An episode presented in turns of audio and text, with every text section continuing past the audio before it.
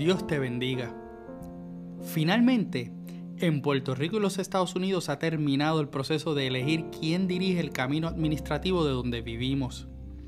Y ciertamente ha sido un tiempo muy difícil, pues siempre los procesos eleccionarios levantan en muchas personas unas pasiones por sus preferencias políticas que los llevan en ocasiones hasta lastimar a otros y romper relaciones amistosas y hasta familiares. Para nosotros los cristianos, debería ser un tiempo de mucha oración y de acción conciliatoria ahora que todo terminó. Independientemente de quiénes sean los elegidos por los pueblos, la Biblia dice en el Salmo 93, verso 1 de la versión Reina Valera, Jehová reina, se vistió de magnificencia. Jehová se vistió, se ciñó de poder afirmó también el mundo y no se moverá. Él no ha cedido su trono. Su poder y señorío sigue sobre aquellos que confiamos en Él y sobre toda la tierra. Además, sabemos que a los que aman a Dios, todas las cosas les ayudan a bien. Esto a los que conforme a su propósito son llamados, como dice Romanos en el capítulo 8, versículo 28 y tú tienes un propósito. Y el camino que escojas de ahora en adelante puede ser determinante en el cumplimiento del mismo. Cuando Jesús se presentó a sí mismo como el camino, lo hizo poniéndose como la ruta a seguir y la única manera que llegamos al Padre es a través de Él. Pero ¿por qué llamarse a sí mismo el camino? Un escritor bíblico de nombre William Charles Morrow menciona que como todos los planes de Dios y sus propósitos tienden hacia la salvación de todos, sus provisiones a este fin son frecuentemente hablados como sus caminos. Y por cuanto, como todos los planes divinos centran en Cristo, Él es preeminentemente el camino. Siendo este el caso, cualquier otro camino que podamos escoger, aunque pensemos que es bueno, nos puede llevar en la dirección opuesta de la voluntad de Dios a reunir todas las cosas en Él. Por un lado, vamos a tener el camino de perversidad y por el otro extremo tenemos el camino eterno. El Salmo 139 en el versículo 23 y 24 lo dice de la siguiente manera. Examíname, oh Dios, y conoce mi corazón. Pruébame y conoce mis pensamientos, y ve si hay en mí camino de perversidad, y guíame en el camino eterno. Estos dos versículos de por sí solos pueden ser una serie completa, y sin duda es una oración que diariamente deberíamos hacer cada día. Pero enfocándonos en nuestro tema, en el camino de perversidad, que muy bien parece muchas veces bueno, puede haber incredulidad, dolor, sufrimiento, idolatría a otros dioses y hasta a uno mismo u otras personas. También puede haber vanidad, orgullo, que muy fácilmente se puede adentrar en nuestro corazón de una manera sutil, pero muy dañina. En ese camino encontramos también placeres vacíos y hasta adaptarnos a las tendencias de pensamientos de moda que son muy populares hoy en día. Y los tomamos bien porque la mayoría lo ve y le suena como correcto. Pero el salmista está claro, y nosotros deberíamos adoptar ese acercamiento que muy propiamente hace sobre el camino al cual debemos ser guiados, el eterno. Este camino es opuesto al anterior, pues es un camino de vida.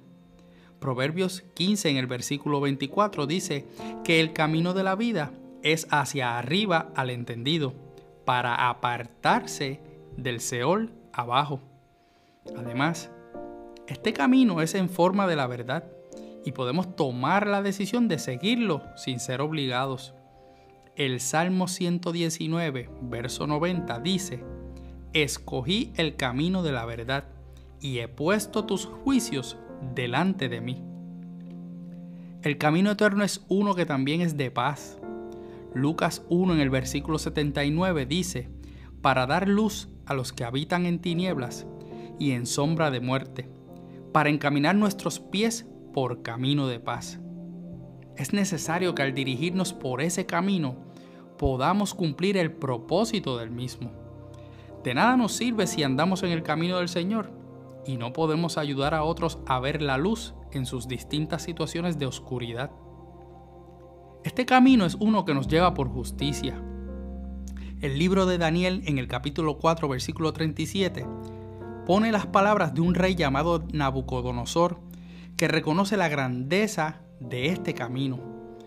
Dice la Biblia, ahora yo, Nabucodonosor, alabo, engrandezco y glorifico al Rey del cielo, porque todas sus obras son verdaderas y sus caminos justos, y Él puede humillar a los que andan en soberbia.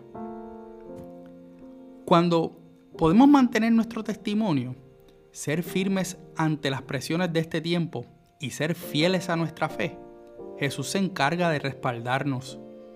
Y para caminar en su camino, necesitamos llevar a nuestro corazón la certeza que tenemos que ser evaluados por el Señor y no por nuestras auditorías, no por lo que pensamos que debe ser o como se supone que sea, sino que seamos confrontados con las realidades de nuestro corazón, a manera de que podamos ser guiados a salir del camino de perversidad y dirigidos al camino eterno que nos lleva al encuentro con el deseado de las naciones, el Dios eterno, nuestro Creador, nuestro Padre Celestial. Evidentemente, hay dos caminos. Uno te lleva por lugares donde la conducta es meramente por decisión humana, sin tomar en consideración a Dios, y puedes decidir seguirlo. Pero aún estando en ese camino, Dios es grande en misericordia y te dio a uno que se hace camino para que puedas andar por él y llegar a su santa presencia. Se llama Jesús. ¿Qué camino escoges? Permíteme orar por ti. Dios de amor, gracias porque delante de nuestros ojos está tu misericordia. Gracias por darnos una opción en Cristo para tener un camino que nos lleva a ti. Ayúdanos, Señor, a poder ver claramente las señales que día a día pones en nuestros caminos de perversidad, para que podamos salir de ahí y comenzar a caminar en tu Hijo amado. Enséñanos a que todavía en este tiempo podemos mantenernos firmes con tu ayuda para que los que no crean, los que duden y los que estuvieron en el camino puedan ver luz en sus tinieblas. Te lo pido en el nombre, que es sobre todo nombre, Cristo Jesús. Amén. Recuerda y aprovecha un momento. Marca 5 estrellas si me estás escuchando en la plataforma de Apple Podcast y comparte una breve reseña con nosotros. También te invito a que sigas Byte de Fe a través de Spotify y en Facebook e Instagram. Recuerda, soy tu hermano y amigo José Molina y junto a mi hermosa esposa Sonia Riera, servimos al Señor y a la amada congregación de la iglesia AMEC Casa de Alabanza, una iglesia de presencia localizada en Puerto Rico, en el pueblo de Canóbanas, y cuyo pastor rector es Misraim Esquilín. Deseamos que Dios te bendiga.